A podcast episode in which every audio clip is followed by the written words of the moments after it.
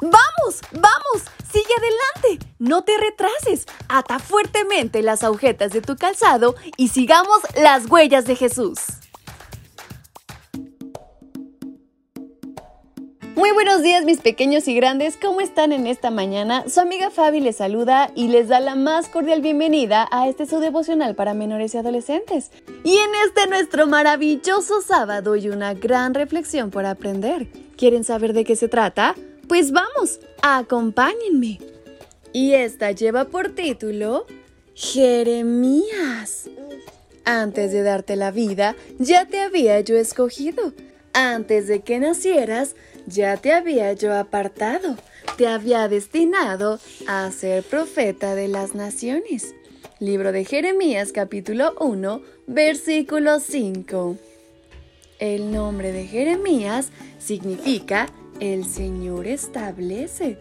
Fue un hijo de un sacerdote llamado Hilcías. Jeremías nació en la pequeña villa de Anatot, en el territorio de Benjamín, a unos 5 kilómetros del noreste de Jerusalén.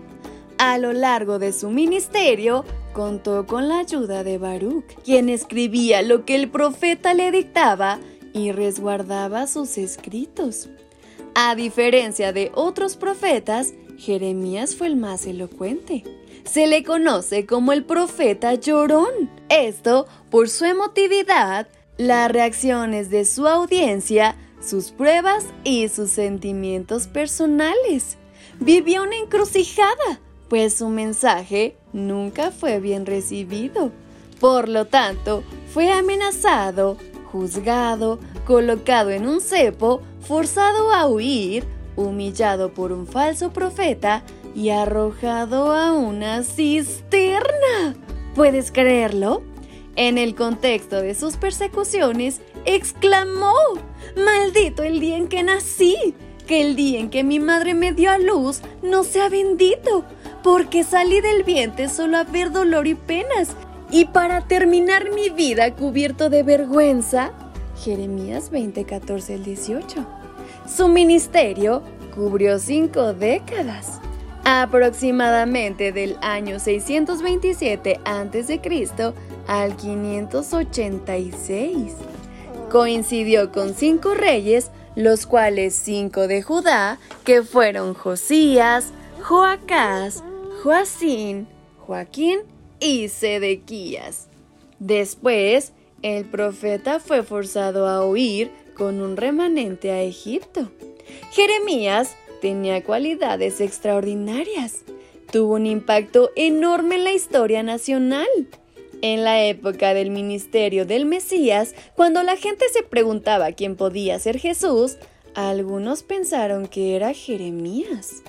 Al igual que el Señor, gran parte de su ministerio se basó en parábolas, así como en ilustraciones y representaciones para enfatizar a las verdades espirituales. Pero ¿sabes cuándo le hizo el llamado Dios a Jeremías? Este cuando era muy joven.